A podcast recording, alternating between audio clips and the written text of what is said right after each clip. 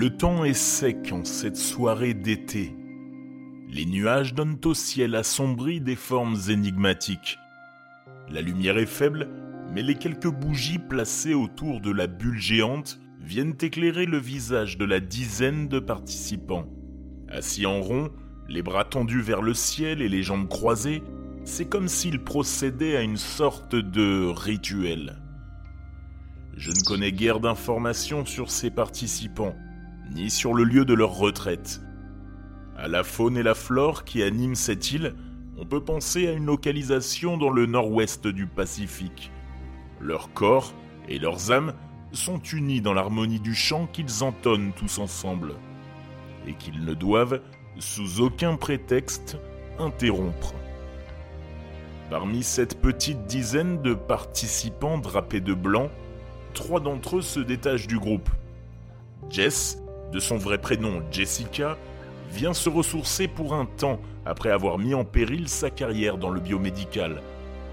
Lanceuse d'alerte, ce bout de femme aux cheveux clairs avait dénoncé les pratiques commerciales douteuses de son entreprise avant de se raviser, prétextant un problème de santé mentale. Des problèmes de longue date, puisque Jess est familière aux crises de panique et à des troubles de l'anxiété. Elle se sent encore coupable de ce qu'elle a fait. C'est Kim, sa meilleure amie d'enfance, qui l'a convaincue de rejoindre cette retraite spirituelle. La méditation, la foi et toutes ces choses, ça relève de l'occulte pour Jess. Mais si ça peut l'aider à retrouver le calme intérieur, alors pourquoi pas? Kim avait entendu parler de la retraite par son leader, Tyler, que nous présenterons juste après. Elle avait participé à l'un de ses séminaires et ses conseils l'avaient aidé à se sentir mieux et plus vivante. C'est le moment de vous dire que le temps a séparé Kim et Jess. Le temps, mais aussi une tragédie qu'elles ont vécue ensemble quand elles étaient plus jeunes. Et Kim croit vivement que cette retraite aidera les deux anciennes amies à se reforger des liens solides et oublier le passé. Tyler est le leader. C'est lui qui mène la retraite sur Glory Island, une île qu'il a héritée de sa mère tourmentée Barbe longue et cheveux plaqués, il ressemble à s'y méprendre à l'un des leaders de culte les plus connus, Charles Manson. Narcissique, il a distribué avant la cérémonie un prisme à chacun des participants de la retraite. Un prisme de couleurs différentes qui est censé stocker et purger les participants de leur énergie négative pour réussir une transformation vers le positif. Tyler, dont la famille est installée sur l'île depuis les années 70, s'approche de chaque participant et leur tend ce qu'il semble être une boisson. Un simple thé selon lui. Les yeux clos, la cérémonie se poursuit, mais l'ambiance, pourtant tranquille de cette crique verdoyante, devient de plus en plus oppressante. Jess elle-même s'interroge sur cette retraite. Elle, qui pensait être venue se détendre et profiter d'une semaine relaxante, elle se retrouve à prier au milieu d'un culte et de symboles étranges qu'elle ne comprend pas. Elle n'est pas et n'a jamais été spirituelle. À mesure que les heures passent, son envie de retourner chez elle se fait grandissante. Son anxiété, qui devrait disparaître dans ce cadre des plus luxuriants, ne cesse de croître. La communion du chant se fait plus puissante et pénétrante. Au lieu de lâcher prise, de se recentrer, c'est l'effet inverse qui se produit chez Jess. Toutes ces énergies négatives la transcendent et la frappent de plus en plus fort, dans tout son corps, comme si elle voulait sortir. En sueur, le cœur battant, l'atmosphère est chargée, lourde et mystique. Si bien que Jess ne sait pas si elle est encore sur cette terre, dans le conscient ou l'inconscient. Elle est en transe.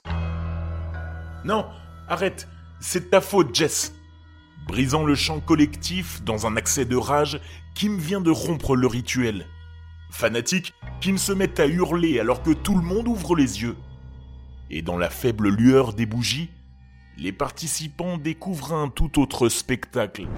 Des horribles créatures luminescentes volent autour d'eux.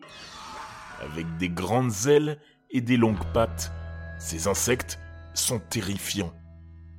Ils se nourrissent de l'énergie négative de chaque participant. L'île est soudainement plus sombre. Le ciel est rougeoyant, comme s'il saignait ou qu'il ouvrait les portes de l'enfer. Elle voit des choses qu'elle n'avait jamais vues auparavant. La pensée de Jess est confuse et sa vision troublée par un brouillard intense au loin. C'est bizarre, le collier de Kim s'agite et brille de plus en plus, marmonne Jess. C'est comme s'il était relié à elle par l'esprit, ou quelque chose comme ça. Kim est furieuse, elle se lève en hurlant. Je ne sais pas quoi faire, pense Jess. Si j'agis, elle pourrait me frapper ou pire encore. Mais si je ne fais rien, c'est quand même elle qui m'a amené ici. Tyler l'empoigne avec force, mais rien n'y fait. Si elle sort du cercle, elle brisera complètement le rituel, et l'obscurité s'installera pour de bon sur l'île. Alors qu'elle se débat vivement, les bruits s'intensifient dans la forêt alentour. Des bruits de pas, des bruits de course. Les feuilles bruissent et les buissons bougent. Tyler tente de maîtriser Kim par les poignets, mais rien n'y fait. Elle s'enfuit. Kim, attends Jess se précipite à sa poursuite, entourée des monstres de lumière et du brouillard qui semblent pourchasser les prismes. Kim s'éloigne à l'horizon, alors que les ténèbres enveloppent l'île. Au loin, Jess aperçoit un bâtiment délabré. Ce sera son point de chute pour la nuit. Déboussolée, Jess ne perd pas la raison. En poussant la porte en ferraille à moitié décharnée, elle sait qu'elle pourra survivre et combattre l'armée de monstres. Son expérience de médecin l'a formée, elle a déjà soigné des mourants et fabriqué des instruments improvisés en pleine rue. Elle s'en sortira, elle le sait. C'est quoi ça? Dans l'entrée de ce large bâtiment en métal trône un vidéoprojecteur encore branché. Des dossiers jonchent le sol et des feuilles s'en échappent. Jess saisit la première. Glory Island 1970 Et qu'est-ce que ça veut dire? Dehors, les bruits deviennent plus sourds. Ce ne sont plus des insectes. Elle reconnaît des bruits de pas. Des pas qui encerclent son refuge. Je reste ou je sors? En regardant le document, elle aperçoit des photos étranges. Des humains avec des masques d'animaux, des sortes de guides de rituels, et un nom qui revient souvent, Anton. Anton, c'est le nom de famille de Tyler. Pourtant, il ne pouvait pas être né dans les années 70, c'est impossible. Et si le but de cette retraite était tout autre? Vous voulez connaître la suite des aventures de Jess et participer vous-même à créer l'histoire grâce à vos choix? Le jeu The Chant est disponible dès aujourd'hui sur PC, PS5 et Xbox Series X dans une version limitée avec plein de bonus à l'intérieur. L'épisode est terminé, il ne vous reste plus qu'à foncer en magasin pour prolonger l'expérience.